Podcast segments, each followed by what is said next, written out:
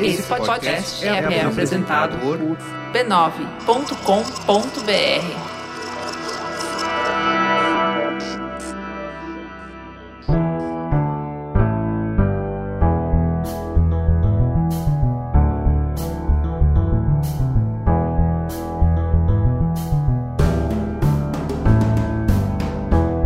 Mamileiros e mamiletes, bem-vindos ao nosso espaço de diálogo de peito aberto. Eu sou a Juva Lauer.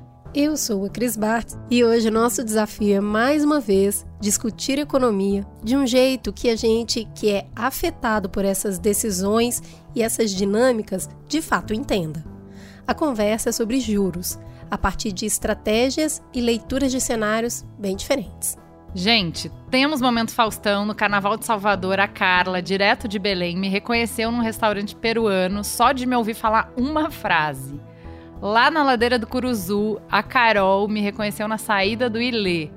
E no Carnaval de São Paulo encontrei o Paulo Renan e a Ana Carolina, que passou o bloco forrozinho do meu lado, sem acreditar que era eu, porque eu tava em Salvador, afinal de contas, e acabou saindo de papagaio de pirata numa foto que eu publiquei. Viu a gente na rua? Pode dar oi, não precisa ficar tímido não, porque a gente adora. O Brasil continua sendo o país com um dos juros reais mais altos do mundo. O país é o líder num ranking feito pela gestora Infinity Asset Management, que acompanha um grupo das 40 principais economias globais. Os juros que preocupam as famílias e os empresários são um remédio do Banco Central para tentar segurar a inflação. O BC mira nos empréstimos e financiamentos para que o brasileiro pense duas vezes antes de ir às compras. O consumo menor diminui a procura e puxa os preços para baixo. Mas o pé no freio também reduz a criação de empregos e a recuperação da economia. Não é possível que a gente queira que esse país volte a crescer com uma taxa de juros de 3,75%. Nós não temos inflação de demanda. É só isso. Não existe nenhuma justificativa, nenhuma justificativa para que a taxa de juros esteja nesse momento a 13,5%. É só ver a carta do cupom para a gente saber que é uma vergonha esse aumento de juros e a explicação que eles deram para a sociedade brasileira. Se a classe empresarial não se manifestar, se as pessoas acharem que vocês estão felizes com 13,5%, sinceramente, eles não vão baixar juro. É verdade, o juro real é alto. Comparado com o histórico desde, o implantamento, desde a implantação do regime de metas, ele está até um pouquinho mais abaixo, e a gente tem os dados para mostrar se for preciso. Agora, eu acho que esse debate é legítimo. O juro real é alto? É. Por que, que o juro real é alto? O que, que a gente precisa fazer? Qual tipo de reforma que a gente precisa avançar? O que, que a gente... Porque, assim, de novo, eu não consigo simplesmente falar assim, não, vamos cair os juros porque precisamos cair os juros. Porque, de novo, os juros é determinado pelo mercado. Eu determino um pedaço dos juros. Para isso propagar pela curva, precisa ter credibilidade.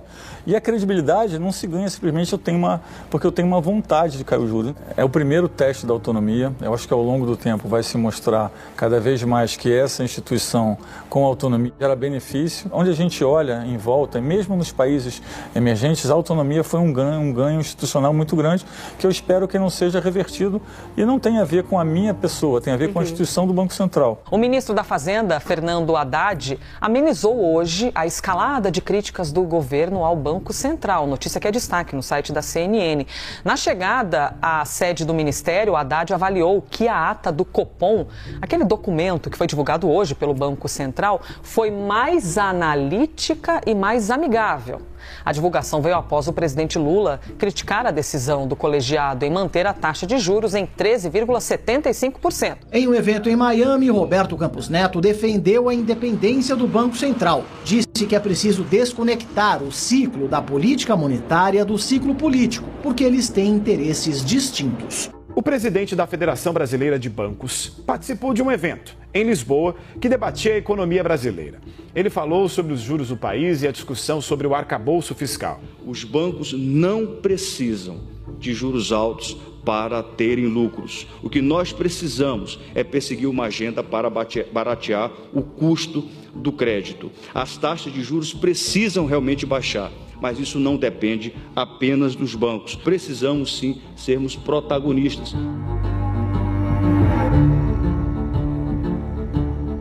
Nas duas últimas semanas, o tom do noticiário econômico andou estridente. Juros, inflação, teto de gastos, autonomia do Banco Central, reforma tributária, arcabouço fiscal. Uma série de temas complexos desfilaram na nossa dieta de informação através de declarações inflamadas. Mais uma vez, os profetas do caos ergueram suas vozes, mais uma vez, a polarização deu o tom da conversa pública. Mas quem é mamileiro de carteirinha já sabe qual é a nossa missão nesse encontro. Ir na contramão e aí promover uma conversa sobre patamar de juros, que é sim um assunto complexo, mas fugindo das soluções simples e, portanto, erradas. Se você acabou de cair de paraquedas nesse podcast, a premissa aqui é dialogar partindo do pressuposto que quem pensa diferente é inteligente e também bem intencionado. Aqui a gente senta na mesa para conversar com quem tem perspectivas diversas, para compreender melhor a visão do outro a partir da crença de que esse encontro me ajuda a enxergar melhor as limitações das minhas próprias ideias, a expandir a minha leitura de mundo e a construir pontes entre pensamentos divergentes. Ou seja, aqui não é debate de ideias, a gente não espera no final chegar na melhor resposta, não vai ter um ganhador.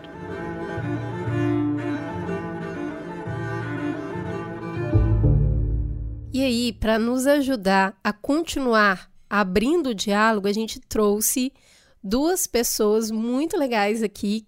Uma já pede música e a outra é estreante. Vamos começar com quem nos deu o prazer de vir pela primeira vez na nossa casa. Samuel Pessoa é pesquisador da FGV IBRE e chefe da pesquisa econômica do JBFO e colunista do jornal Folha de São Paulo. É economista de formação ortodoxa, com produção na teoria do crescimento econômico. Uma correção? Por favor. Eu sou formado em física com doutorado em economia. Que demais! E quem já pede música no Mamilos é o economista Marco Antônio Rocha, que é professor do Instituto de Economia da Unicamp, e a sua pesquisa se debruça sobre o desenvolvimento econômico comparado. Oi, Marco, bem-vindo de novo. Bom dia, boa tarde, boa noite, dependendo aí de quem que horário que as pessoas estiverem escutando a gente. E é sempre um prazer estar aqui para esse, esse debate, essa conversa que é, é sempre tão acalorada aqui nesse podcast. Olha, você pode ouvir outras ótimas discussões com o Marco no Mamilos 213 sobre privatização, no Mamilos 258 sobre marco do saneamento e no 364 sobre inflação. Ele já está pedindo música no Fantástico. Como a gente quer desconstruir o jeito inflamado de abordar o assunto do patamar de juros, a proposta hoje é ler dois artigos que repercutiram muito nas últimas semanas e trazer as perspectivas diferentes do Marco e do Samuel para nos ajudar a aprofundar a conversa. Bora, vamos juntos. Então vamos lá, a gente vai começar pelo artigo Síndrome de Erdogan: Quanto custaria ao Brasil romper com os mercados? Ele foi escrito pelo Luciano Sobral e publicado no Brasil Journal. Talvez como reflexo natural do debate político, o debate econômico no Brasil tem esquentado. E também, como no debate político, não tem havido espaço para nuances. Para Lula e vários dos seus aliados, os termos são os da luta de classes. De um lado, os pobres, assalariados e seus ditos representantes políticos. Do outro, os empresários, os rentistas e os ideólogos neoliberais. Estes são culpados por todo o conjunto de problemas econômicos que assolam o país inflação, juros altos, empregos precários, crescimento estagnado, desigualdade. Nesses termos, é hora de imaginarmos o que separa o Éden heterodoxo das restrições do mundo real. Quem propõe um rompimento com a subordinação atual das finanças públicas aos mercados financeiros globais precisa começar a responder como lidar com o que seguiria esse rompimento. Comecemos pelas taxas de juros. Na semana passada, Lula sugeriu que parte da culpa pela inflação alta deve ser colocada nos juros altos, tal qual seu par turco, Recep Erdogan, já faz há anos. No auge do seu arroubo retórico, o presidente nos convidou a sonhar. A gente poderia nem ter juro. Bem, afastando-se essa impossibilidade, como produzir uma queda forçada nos juros? Primeiro, seria preciso revogar a autonomia do Banco Central, hoje garantida por lei, talvez forçando a maioria da atual diretoria a renunciar. Vencido esse inconveniente, bastaria colocar a taxa Selic próxima a zero e, voilá! Estaríamos na trilha do desenvolvimento. Mas no meio do caminho haveria a reação dos mercados. Qualquer que seja a solução encontrada para os fluxos imediatos, por mais bem-sucedida que seja, levará a uma mudança de preço para os fluxos futuros. Quem for colocar dólares no país para receber no futuro pedirá uma remuneração maior, pelo risco de não receber seu dinheiro quando quiser. Bem, Danem-se os estrangeiros ingratos, deixemos os poupadores locais financiarem a nossa dívida. Um mercado funcional de juros futuros provavelmente precificaria a política de juros baixos como insustentável e jogaria os custos de financiamento por prazos mais longos, a tal curva de juros, nas alturas. Não tem problema. O governo intervencionista poderia escolher só emitir títulos indexados à taxa Selic ou conceder ao Banco Central um mandato para manipular toda a curva e tabelar os juros mais longos. O nome disso é repressão financeira. Forçar os poupadores a financiar o governo a taxas próximas abaixo da inflação. O onipotente governo poderia também intervir aqui, manipulando preços ou índices de inflação. Nada que nunca tenha sido feito aqui ou alhures. Depois de toda essa travessia, que tem de tudo para ser dolorosa, teremos cortado a dependência dos malditos especuladores e seremos donos do nosso destino econômico. Aonde isso terá nos levado? Hoje, entre as grandes economias emergentes, há dois notáveis exemplos de países cuja gestão econômica resolveu escapar da disciplina imposta pelo mercado financeiro. Em 2018, o presidente turco declarou guerra ao seu Banco Central, mostrando a intenção de controlar a política monetária do país a partir da sua interpretação alternativa das causas da inflação alta. Segundo ele, juros são a mãe e o pai de todo mal. Desde então, o comando do Banco Central foi trocado três vezes, a inflação anual nunca voltou abaixo de 10%, foi de 36% em 2021 e 64% no ano passado. E a lira turca perdeu quase 80% do seu valor contra o dólar. A história recente da Argentina é melhor reconhecida por aqui, então eu deixo apenas alguns números ilustrativos. A inflação média anual dos cinco anos anteriores à pandemia foi de 38% e em 2022 terminou pouco abaixo de 95%. Em ambos os casos, o rompimento com o mercado financeiro internacional aumentou o grau de descrição da política macroeconômica, aos custos descritos acima. O que a heterodoxia vende como submissão aos mercados é o reconhecimento de que detentores de títulos da dívida e ações esperam retornos, que são calculados a partir de premissas de manutenção de algumas variáveis macroeconômicas. Se essas premissas alteram tais retornos, o preço dos ativos muda. Se por qualquer motivo o mercado não pode se ajustar, há a alternativa de realizar os prejuízos e levar o dinheiro para outro lugar. Novamente, quem defende ruptura com os mercados precisa ser confrontado com esses custos e dizer por que, que a sua versão de ruptura será diferente da dinâmica descrita acima e dos casos de Turquia e Argentina. É preciso superar o pensamento mágico de que o Brasil pode operar num mundo de fantasia em que as ações não geram reações e que a política macroeconômica só é restrita pela falta de vontade e imaginação dos que a definiram no passado. Tirando isso, o que sobra são as bravatas ou tolices simplórias que tanto nos custaram ao longo da história. Ô Marco, esse artigo ele vem todo construído em cima da principal crítica que existe aos economistas heterodoxos, de que as suas posições são fantasiosas, são belas utopias que não têm nenhuma relação com a realidade. Acabar o juro na canetada é um discursinho sedutor e populista. Encanta as massas, mas na prática a gente sabe o que, que ele vai resultar: choro e ranger de dentes, uma recessão enorme e uma inflação galopante. É a versão econômica da lei da selva, né? Da na máxima assim de que a natureza não perdoa, ninguém sai ileso dela. Aqui são as leis do mercado que são inescapáveis, assim como se fosse a gravidade. Qual é a sua perspectiva sobre as críticas que o Luciano aponta? O Brasil vai virar a Turquia ou a Argentina? Qual é a diferença? Bem, eu acho que aí existe um certo exagero, né? Isso, isso sendo bem, como é que chama?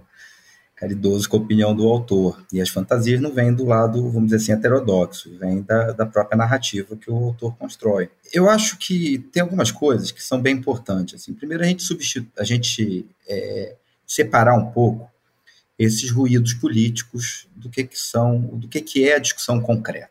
É, geralmente são puxados vamos lá, cases muito específicos do que, que é esse rompimento com o mercado. Ninguém está falando de rompimento com o mercado. Né? O governo Erdogan ele é conhecido por uma série de problemas, de, por exemplo, por, por, perseguição de funcionários públicos, professores, limites de, de liberdade democrática, etc. É, comparar o governo do Partido dos Trabalhadores a um partido desse, eu acho que é uma questão aí um tanto quase de má fé. A Argentina vem de uma atrás de uma experiência extremamente frustrada de dolarização e a partir daí uma série de problemas relativos à sua dívida externa que resultaram né, num conjunto, numa conjuntura complexa que é a conjuntura da, da economia argentina. A gente pode pegar um outro caso muito conhecido de ruído entre presidente da República e presidente do Banco Central. Por exemplo, Ronald Reagan e o Paul Volcker na década de 80. A relação entre os dois também não era nem um pouco cordial, vamos dizer assim, e muito tensa muitas vezes. Ou seja, os ruídos políticos o tensionamento político, ele ocorre.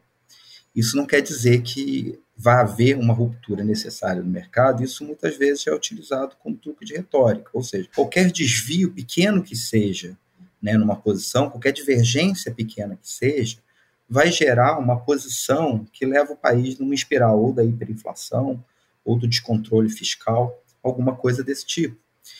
Enquanto, vamos lá, por exemplo, se a gente está discutindo taxa de juros, a gente sabe que a taxa de juros tem que ter uma certa cobertura, vamos dizer, taxa de juros interna, sobre o risco país, a inflação projetada e, de certa forma, as taxas de juros referência internacionais. Então, quando a gente está falando que a taxa de juros do Brasil é muito alta, e ela poderia ser mais baixa, a gente está falando algo ainda em torno de alguma coisa que ia rodar em torno de dois dígitos. Né? Quer dizer, a México que vem abaixo da nossa, se eu não me engano, são três pontos percentuais inferior à nossa, em termos reais. Chile, quatro pontos, cerca de quatro pontos, que já é metade da brasileira. Então, quer dizer, a gente está falando de uma taxa de juros dentro do universo das economias emergentes que ainda seria relativamente alta, mas ela, ser, ela poderia ser um tanto mais baixa do que ela é, e isso representaria uma redução de custos sociais bem significativas para o Brasil. Então, a gente está falando muito mais de uma sintonia fina né, em relação, por exemplo, à determinação da meta de inflação que vai implicar no, no tanto de, de restrição da própria política monetária ou não, ou por que, que a sintonia fina do Banco Central aponta para um juros mais alto e não para um juros mais baixo, e sobre a leitura do que o Banco Central tem do processo fiscal brasileiro. Né? Ou seja, o Banco Central ele tem autonomia operacional, e os tensionamentos políticos fazem parte do processo político, como eu falei, inclusive no caso do Ronald Reagan com Paul Volcker. É, acontece. A autonomia operacional não torna o Banco Central imune a qualquer tipo de questionamento. Faz parte e a gente tem que entender que os pronunciamentos do presidente do Banco Central também repercutem na formação da expectativa e como os, os próprios agentes do mercado enxergam o processo. Então, uma certa politização do debate por parte do presidente do Banco Central, sem contar né, questões como, por exemplo, participação do grupo de WhatsApp, fotos de churrascos com ministros, etc., é, que criaram essa situação. E o questionamento dessa sintonia, ele pode ser feito por quê? Porque a política monetária afeta, né, vamos dizer assim, os agentes econômicos, todo mundo que está dentro da economia, de forma distinta. Né? Para o mercado, talvez muito menos de inflação né, seja melhor do que para o trabalhador. Né? O trabalhador talvez esteja disposto a trocar um pouco de inflação por um pouco de crescimento econômico. O que a gente sabe é que a gente não está falando de sair de uma meta de inflação para 3 para uma, uma hiperinflação, para uma inflação de 5%. A gente está discutindo se a meta podia ser um ponto percentual, dois pontos percentuais mais alto. Isso já significaria um, uma economia de recursos muito significativa. Então, eu acho que assim, a, a questão principal é a gente não tomar como caricata a outra posição. Né? Ela tem ponderação, ela significa né, uma preocupação também com os custos sociais do processo, e ela representa, como por exemplo, quando o presidente da República vocaliza certos pontos, ele é um representante de vozes muito diversas que votaram nele e que enxergam o processo e são afetados pelo processo de forma distinta. Então, ele não é presidente só do mercado, ele tem que né, vocalizar também em formas distintas disso.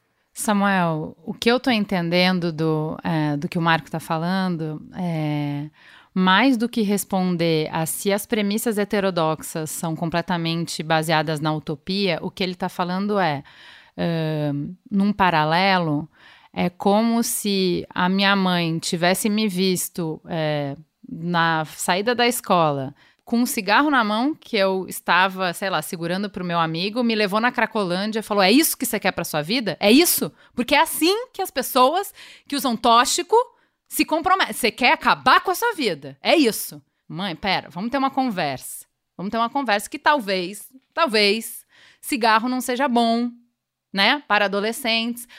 Mas vamos conversar aqui um pouco sobre os limites. E aí, o que eu estou entendendo que o Marco está trazendo é. O fato de que eu tenha que res, é, respeitar regras não quer dizer que eu não possa questionar e que a tensão não possa levar, trazer uh, coisas boas. Que é, o meu medo pode me fazer criar regras demais e pode me fazer amarrar demais uh, e isso asfixia. E não é interesse de ninguém. A tensão também produz é, evolução. E o que ele está falando é, por enquanto, estamos dentro do jogo democrático, dentro da.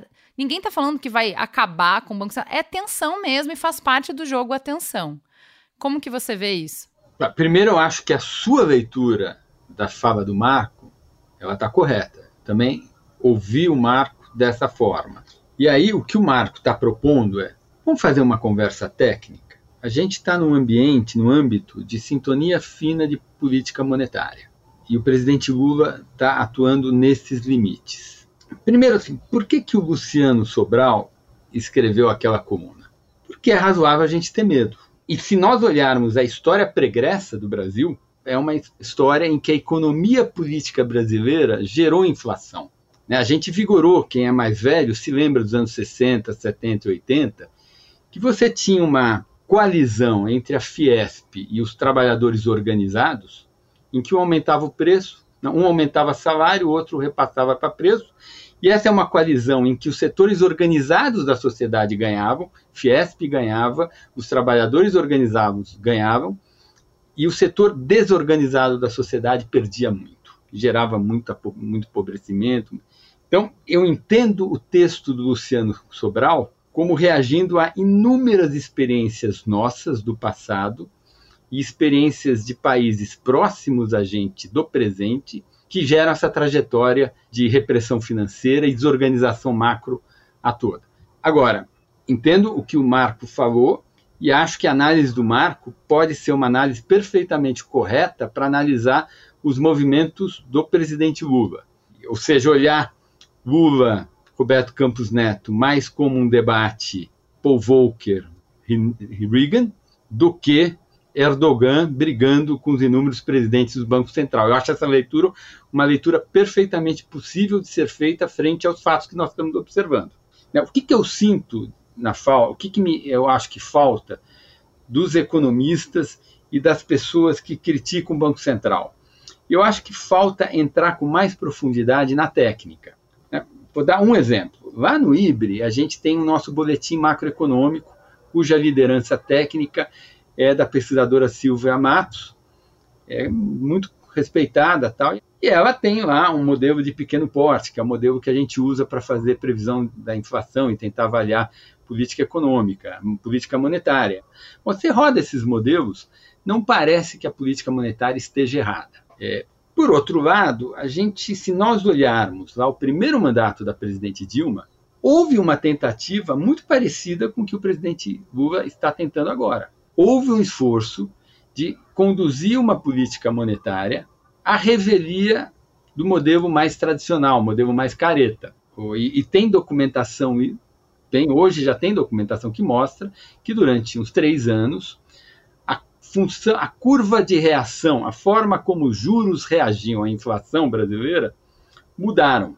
O Banco Central passou a operar com outra função de reação. Uma função que era tentar baixar os juros sem que, segundo a função de reação normal, o que ocorria com a inflação permitia que os juros baixassem. E, e o resultado não foi bom. A gente teve uma aceleração permanente da inflação e a, a inflação só não estourou muito mais naquele período porque o governo praticou um controle de tarifas públicas e de combustível que custou mais caro para a gente ainda, porque esse controle desorganizou as finanças da Petrobras, quebrou todo o setor sucroalcooleiro que tinha feito investimentos baseados numa certa governança do preço dos combustíveis e esse, essa governança foi quebrada para permitir que, apesar da política monetária ser diferente, a inflação não subisse mais. Então gerou muitos efeitos colaterais ruins. Tá, é um dos elementos que explica a grande crise brasileira 2014-2016. Ou seja, é, se nós levarmos uma discussão técnica, seria importante que as pessoas que defendem que a política monetária fosse outra ela explicasse melhor qual a interpretação que elas têm do episódio de 2011 e 2013 e a evidência de que a não observação, a não observância da regra monetária normal gerou efeitos colaterais muito ruins, poucos anos à frente, e quais são os modelos que ela usa para sugerir que 13,75 é alto demais. Porque quando eu rodo meus modelos, 13,75 só produz meta no final de 2024, se a gente mantiver 13,75 constante até o primeiro trimestre do ano que vem.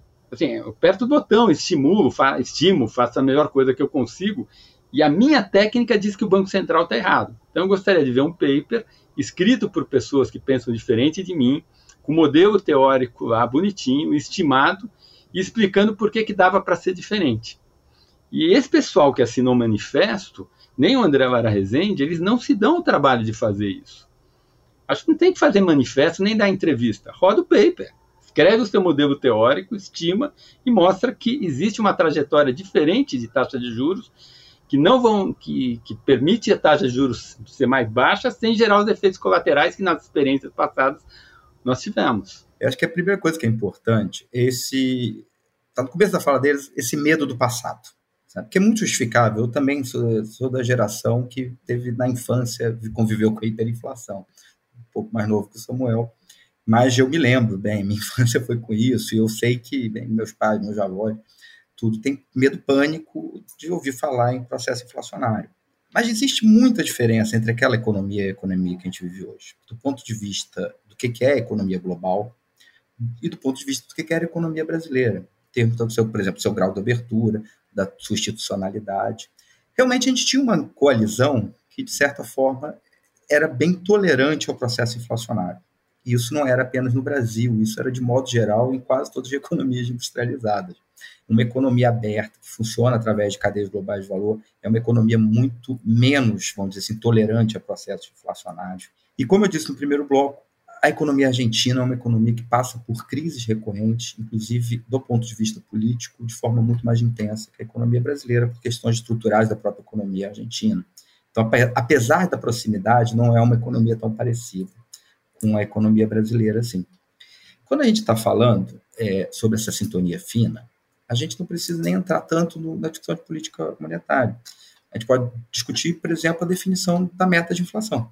É, por exemplo, o relatório do, do Banco Mundial de 2019 diz que uma inflação de até um dígito não é muito significante em relação ao impacto do crescimento econômico para economias emergentes. Ou seja, a gente poderia estar vivendo uma inflação, né, uma meta de inflação, em vez de ser 3, uma meta de inflação que seja 4,5, e a gente poderia estar crescendo mais, e isso poderia estar sugando menos recursos públicos para pagamento da dívida. Ô Marco, inclusive países com economia mais estável e mais maduras do que a gente estão revendo meta de inflação justamente pelo contexto, que é o que eu falei da, da, da minha leitura da, da sua crítica, que é Mãe, só vamos refazer as regras aqui. Eu entendi a regra, mas no contexto, no contexto do que está acontecendo, essa regra que a gente fez lá não está mais fazendo sentido. Vamos renegociar. E não é assim, não tem regra nenhuma.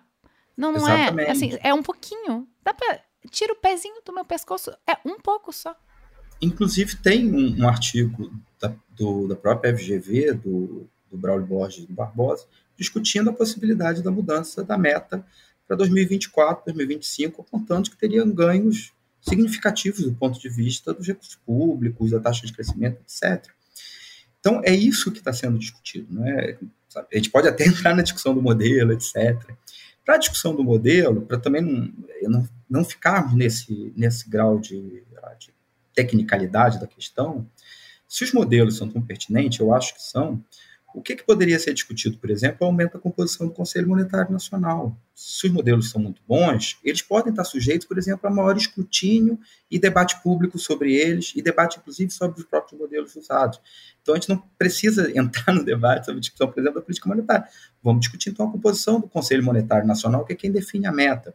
Né? Ele pode ter uma ampliação do número de cadeiras, ele pode ter participação de outros estratos da sociedade civil, né? O que seria importante, inclusive, porque para garantir maior participação da população na relação da discussão sobre isso. O que me incomoda é, de certa forma, achar que tem uma esfera da política econômica que pode ser blindada do debate público e da escolha pública dentro de uma democracia.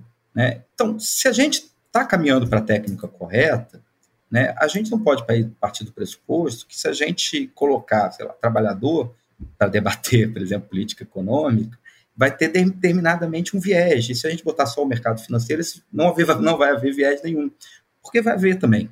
Então, a democracia convive também com essa divergência dentro do aparato público e dentro da escolha das técnicas usadas sobre a diversidade de opiniões. Eu acho que a revisão da meta, aí é uma instância política que decide a meta. Eu, eu não mudaria nada. O presidente ele tem maioria no Conselho Monetário Nacional. É o presidente, quem decide a meta é o chefe do executivo. Essa é a regra brasileira e eu acho que é a regra correta. Essa não é a regra da União Monetária Europeia, nem é a regra do Banco Central norte-americano, mas é a regra de muitos lugares do mundo e do Brasil. Quem decide a meta é o presidente. Então eu acho que o presidente pode perfeitamente ter uma reunião, acho que em maio, junho, do, do CMNE, ele pode dizer que a meta para o ano que vem é 4. Então a gente tem as três possíveis respostas. Vai mudar a meta, vai poupar um pouco de recursos nos juros reais, vai ficar em qual ou vai piorar? Se eu tivesse que chutar, eu acho que deve melhorar um pouquinho. Agora, a, em que pese a discussão técnica, eu acho que tem a discussão política e o presidente tem delegação para isso. O que eu achei um pouco estranho é que não era necessário para fazer essa mudança todo o confronto que o presidente trouxe. Ele poderia, de forma mais discreta, pautar a, a, os seus dois ministros, a ministra do Planejamento e o ministro da Fazenda, estabelecer que eles votassem por uma elevação de meta, ele faria um processo de ajustamento de meta com muito menos ruído. Tem discussões muito interessantes aqui que se complementam. Vamos dar só uma respiradinha que a gente volta para o segundo bloco. Mas vamos lá, nesse segundo bloco a gente falou que ia trazer uma outra visão aqui para a gente discutir. Ela vem do André Lara Rezende com o texto O Princípio Fiscal e a Realidade.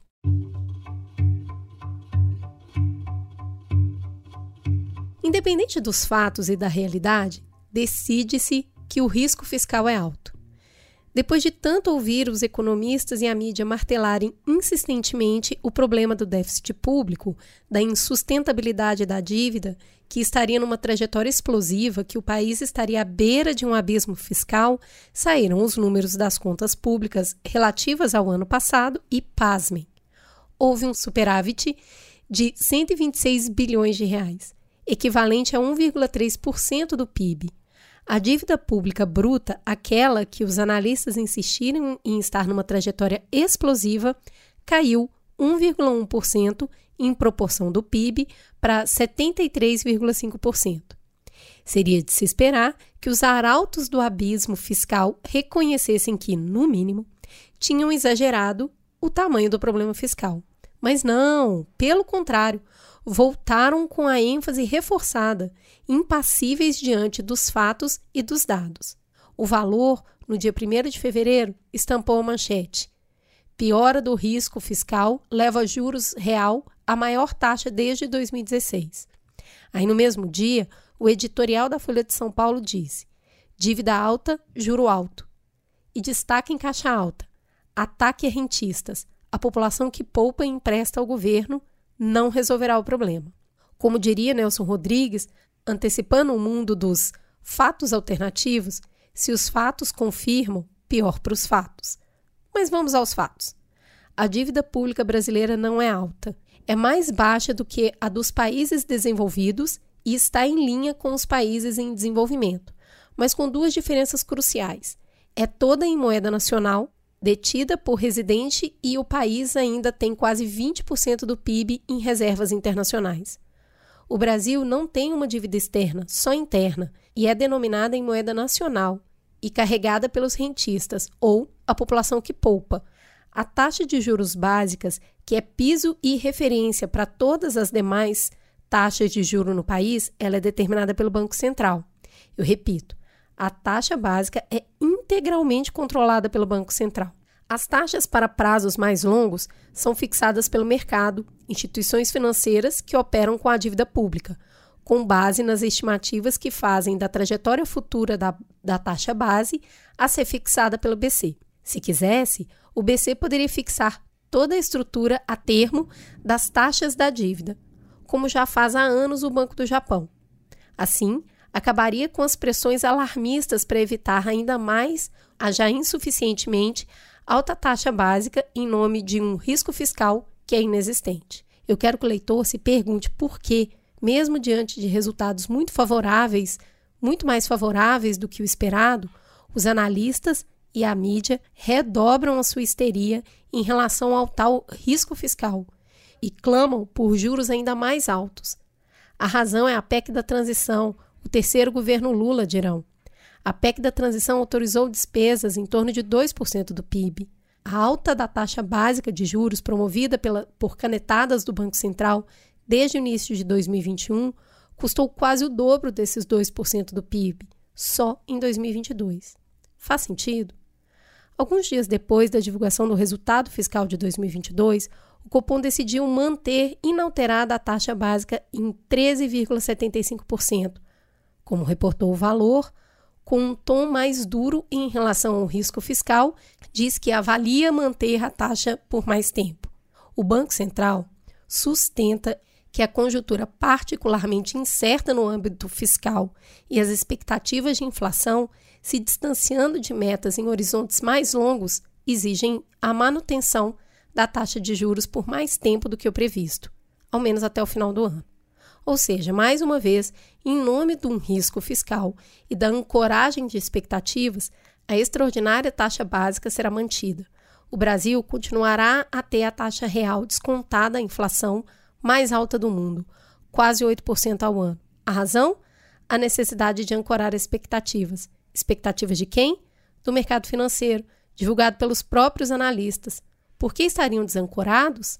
Por causa de um risco fiscal que eles mesmos decretaram ser muito alto e se encarregam de propagar por toda a mídia. Ou seja, independente dos dados da realidade, decide-se que o risco fiscal é alto. Estipula-se que o risco fiscal determina as expectativas de alta da inflação e que alta dos juros irá reverter o quadro. Como? Não fica claro, dado que a alta dos juros aumenta os serviços da dívida e agrava o risco fiscal. Pouco importa. Todo mundo sabe que as expectativas desancoradas provocam inflação e os juros altos controlam a inflação. Portanto, é preciso manter os juros altos, premiar os rentistas e inviabilizar os verdadeiros investimentos na expansão da capacidade produtiva, na infraestrutura e na descarbonização da economia. Então vamos lá, Samuel. Quando eu li esse artigo, eu voltei para o incômodo que nos fez produzir o Mamilos 364 no final do ano passado, que é você, bem informado, bem intencionado, lê dois artigos bem escritos, publicados por gente confiável, cheios de fatos e dados, mas que apontam realidades absolutamente não só diferentes, como incompatíveis. Então eu passei as duas últimas semanas angustiada com o cenário catastrófico de risco fiscal galopante do Brasil, conversando com você, com Helena Landau, com várias pessoas sérias e que estão extremamente pessimistas com as sinalizações que o novo governo tem dado combinado com o cenário internacional e com os problemas estruturais que a gente acumula e só vai se agravando. E aí vem um economista super respeitado e escreve um artigo dizendo que o problema é imaginado. Não há problema algum. A dívida está num patamar razoável, é em moeda nacional, a gente tem uma reserva internacional confortável, para que tanto pânico? E eu fico completamente perdida nesse fogo cruzado. Eu sei que você escreveu uma carta de resposta para esse artigo, então gostaria que você generosamente me explicasse o que, que eu não estou vendo, o que está acontecendo, se você está tão preocupado. E o André está dizendo que, gente, não, não sei porque vocês estão preocupados. Não tem nada acontecendo, não tem nada aqui para olhar, tá tudo normal, tá tudo certo, gente. O que está acontecendo, Samuel? Uma coisa que eu acho irritante no texto do André Vara Rezende é quem não olha para a experiência passada. Essa tese sempre existiu, é uma tese heterodoxa que tem teoria que produz essa tese, é a ideia que você tem no equilíbrio entre oferta e demanda, equilíbrios múltiplos na taxa de juros. Ou seja, você pode ter diferentes níveis de taxa de juros que gera o mesmo equilíbrio entre oferta e demanda. E que a gente estaria no Brasil aprisionado no, no equilíbrio ruim e que deveria haver um esforço coordenado para trazer para o equilíbrio bom. Ora, a nova matriz econômica foi isto, foi uma tentativa de coordenar toda maneira de funcionar a economia para que nós conseguíssemos produzir um equilíbrio da economia brasileira com as mesmas variáveis reais, só que a uma taxa de juros real mais baixa. E que, como há equilíbrios múltiplos, se a gente fizesse tudo certinho, nessa taxa de juros reais mais baixo, todo o resto do equilíbrio entre oferta e demanda nos diversos mercados seria o mesmo. Ora, essa tentativa foi feita. Tombini aceitou e mudou a regra de reação do Banco Central. Houve congelamento de tarifas no início de 2012, que machucou no início de 2013, quando assumiu os novos prefeitos eleitos em 2012 para começar a governar em 2013. Em geral, em janeiro, quando muda o prefeito, tem lá uma nova tarifa de transportes. É, a Dilma pediu para congelar. Houve toda uma intervenção na formação do preço dos combustíveis. Houve, uma, houve muita colocação de swap cambial para tentar fazer com que o câmbio segurasse mais. Tentou-se segurar o preço da energia elétrica, fez todo uma, um mecanismo coordenado para que a gente conseguisse achar um novo equilíbrio da economia com juro mais baixo. Não preciso dizer quais foram os resultados. Então, essa tese do André, ela foi testada.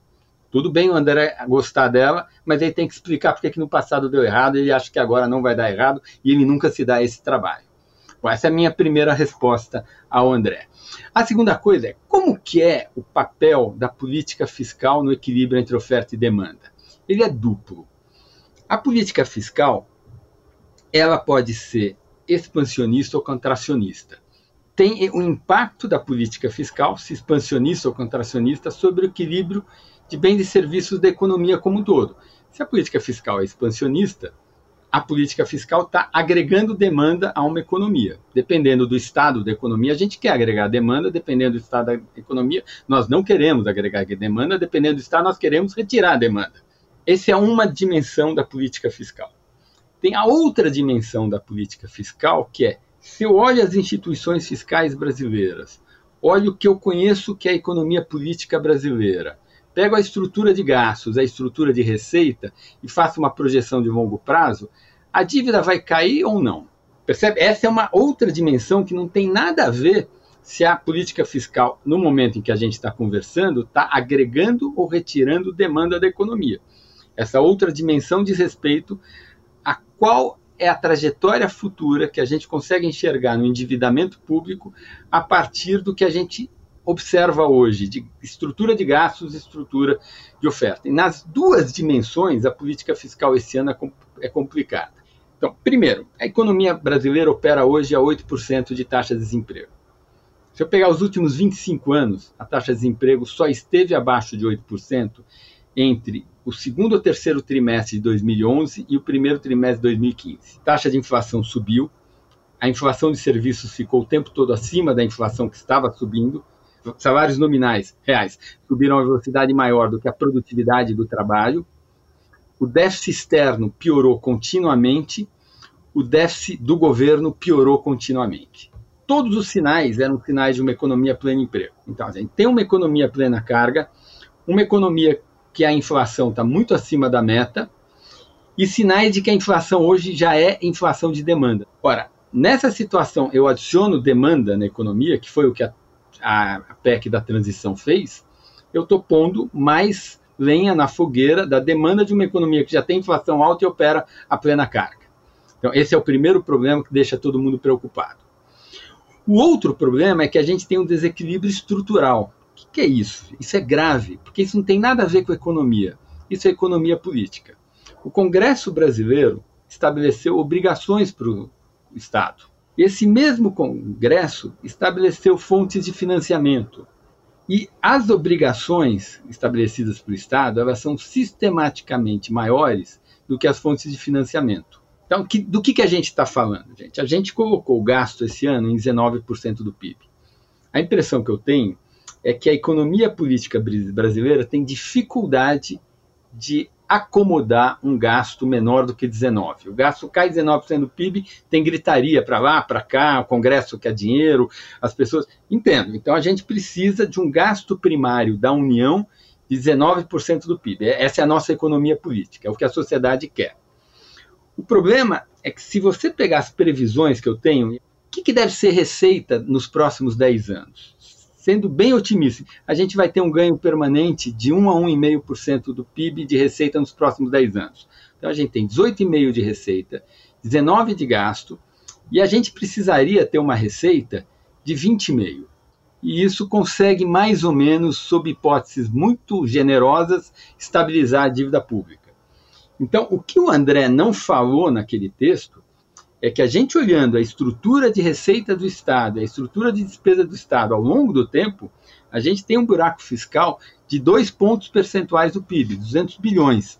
Ora, o Lula, no final do ano, ele certamente vai bater no segundo semestre na porta do Congresso pedindo mais receita. E ele fala isso e eu acho que ele fala corretamente, que qual é o mantra do Lula? Eu quero colocar os pobres no orçamento e quero colocar os ricos na Receita Federal. Ok, Lula está certo, a gente tem evidência de subtributação das altas rendas no Brasil e tem uma agenda correta de justiça distributiva de tributar mais os ricos. Primeira questão é saber se com isso a gente consegue 200 bi permanentemente. Depois, se nós conseguirmos 200 bi permanentemente com isso, a gente tem que combinar com o Supremo Tribunal Federal e com o Congresso para que esses 200 bi não sejam compartilhados com estados e municípios, porque a gente precisa desses 200 bi para fazer superávit primário. E depois a gente tem que convencer o Congresso a dar esses 200 bi para a Receita. Ora, se a gente olhar o Congresso brasileiro desde 2004, ele tem rejeitado qualquer projeto de lei que aumente impostos. A gente teve agora, recentemente, o Paulo Guedes, de um governo de extrema direita, liberal tal, tentou aumentar a tributação sobre distribuição de dividendos, foi no Congresso ele até mandou um, congresso, um projeto que tinha problemas, mas estava na direção correta, o Congresso destruiu aquele, aquele projeto, ainda bem que não, não aprovou a versão final. Então, tem um problema da economia política brasileira que, de um lado, a sociedade quer um Estado maior, Simultaneamente, a sociedade tem reagido a entregar mais recursos para o Estado. Isso gera um impasse e a solução desse impasse é a inflação.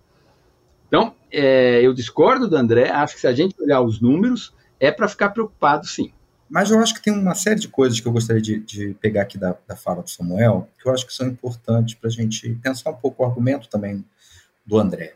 Né, qual é o contexto, vamos dizer, desse debate que a gente está tendo sobre risco fiscal, etc., e própria PEC de, de transição e da projeção que isso ia causar sobre a dívida pública. Quer dizer, é, em relação a todos esses aspectos, dependendo da projeção, a dívida pública chegaria aí em 2030 na casa dos 94%, 92%, estabilizaria alguma coisa em torno disso. Primeiro, é, eu acho que o André está certo em dizer que esse patamar não causaria também nenhuma hecatombe. Ele seria um patamar ainda dentro do universo civilizado das economias.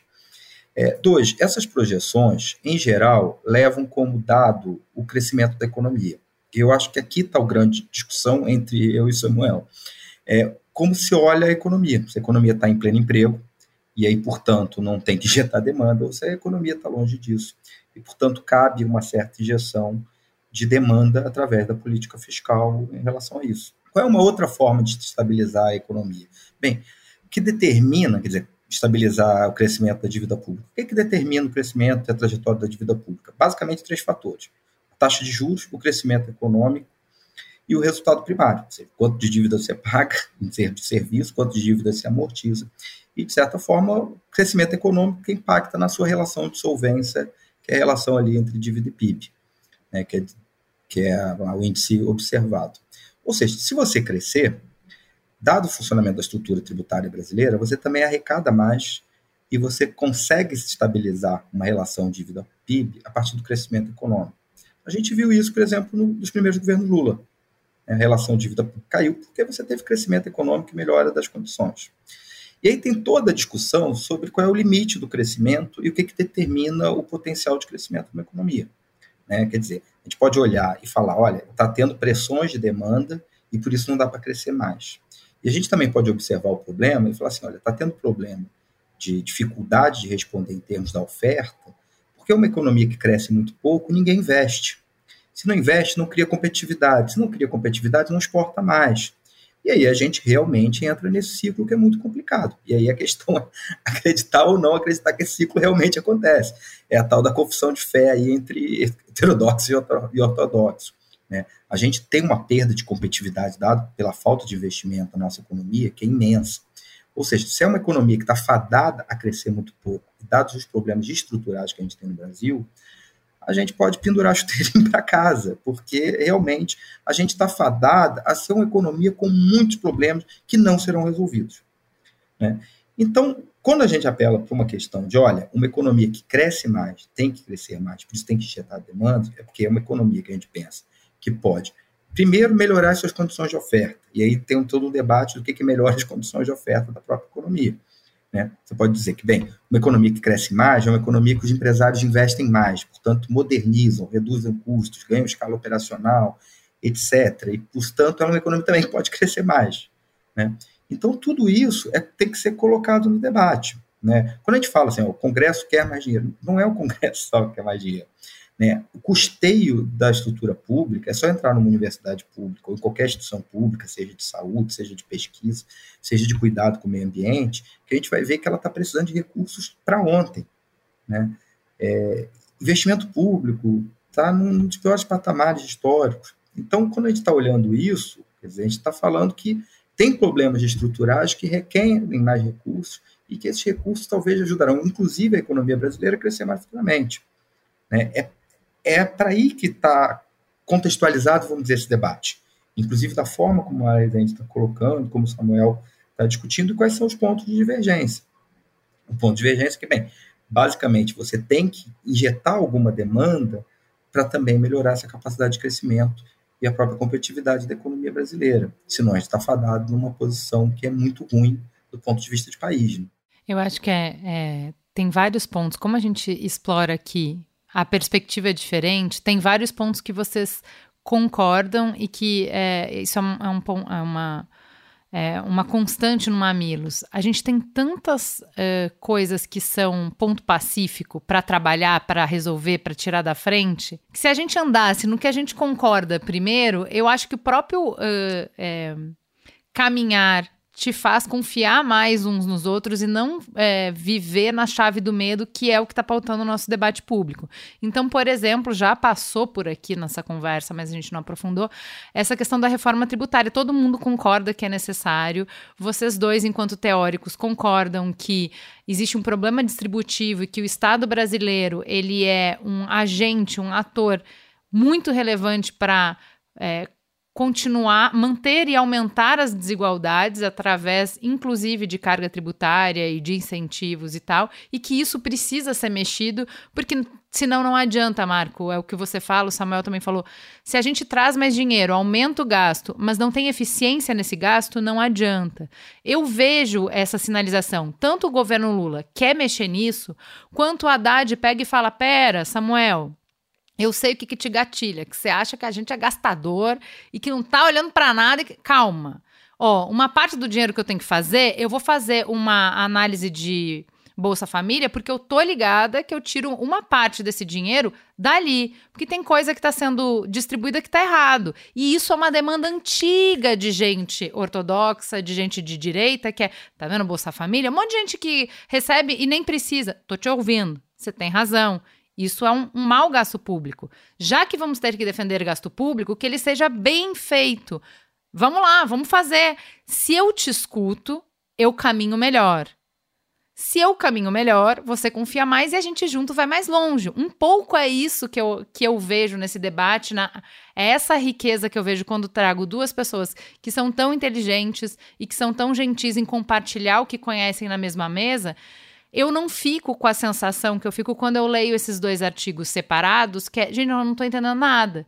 Porque eu enxergo diálogos, eu enxergo diferenças claras de perspectiva, de abordagem, de compreensão da realidade, de estratégias diferentes para chegar num lugar que vejo que todos nós aqui queremos, que é de mais prosperidade, de um, de um país melhor para todo mundo. É, mas diferenças que podem dialogar e que podem trabalhar juntas. Ju, queria só fazer uma observação a partir da fala do Marco, que é, eu acho super legal quando a gente faz um debate. Eu digo assim, um debate ele termina não quando a gente alguém convence o outro, porque isso não existe. Eu acho que debate só existe um, que é o debate que cada um de nós tem conosco mesmo ao longo da nossa vida. E os debates que a gente faz com as outras pessoas, eles ajudam só a informar a gente. E um debate ele é bem sucedido quando um terceiro que está ouvindo entende qual é o ponto de divergência. E acho que a nossa divergência maior é um certo otimismo que os heterodoxos têm, associado com um certo pessimismo que os ortodoxos têm com relação à capacidade de oferta, principalmente numa economia com as características da brasileira, responder ao estímulo de demanda agregada.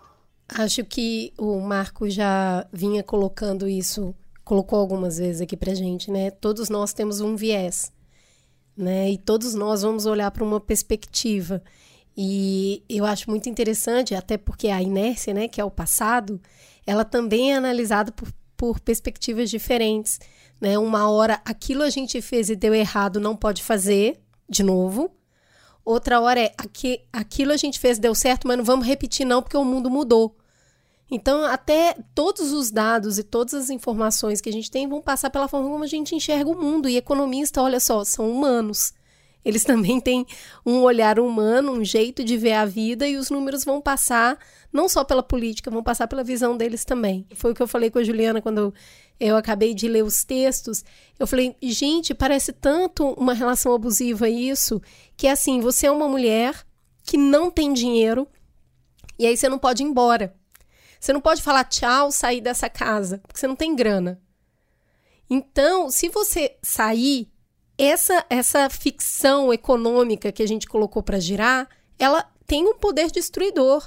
Ela vai te falar que você é desequilibrada, instável, ignorante, não sabe jogar o jogo dos adultos, ela vai te destruir emocionalmente e, inclusive, ela pode te matar, porque ela pode cortar todos os recursos. Ao mesmo tempo que você também pode ficar. E aí você pode ficar e jogar o jogo do jeito que ele tem que ser jogado, porque é assim que tem que ser. Se você não consegue sair, fica e arruma subterfúgio para existir, para continuar existindo. Porém, da mesma forma, você vai ser taxada como submissa, fraca, incapaz, burra. E eu acho que o que a gente precisa é entender uma lógica de como que escapa disso. Porque se a gente está sempre preocupado em questionar os elementos que estão nessa nesse, caldo econômico aqui, aí eu estou falando do mercado, eu estou falando do presidente do Banco Central, estou falando do presidente da República, o executivo. Se a gente não pode questionar isso aqui, já parte de uma relação onde você está sendo silenciado.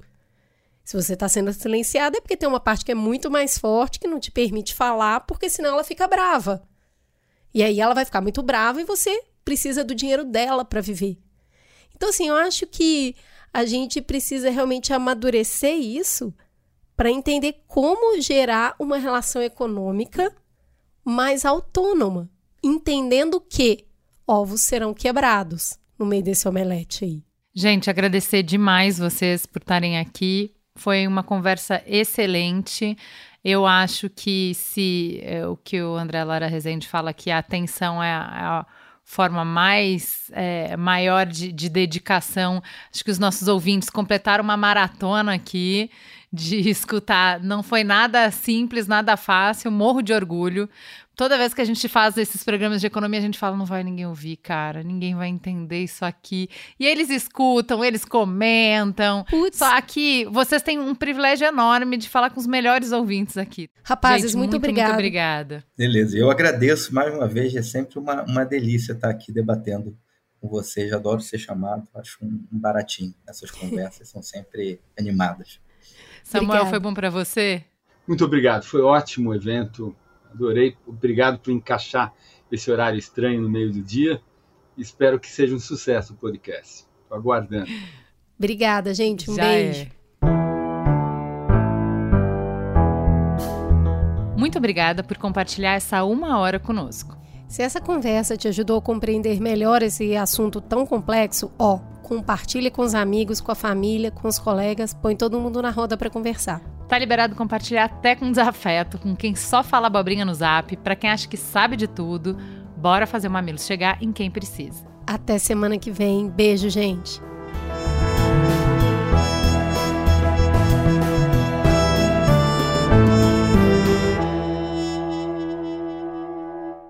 Esse episódio usou áudios de Band, CNN e Roda Viva.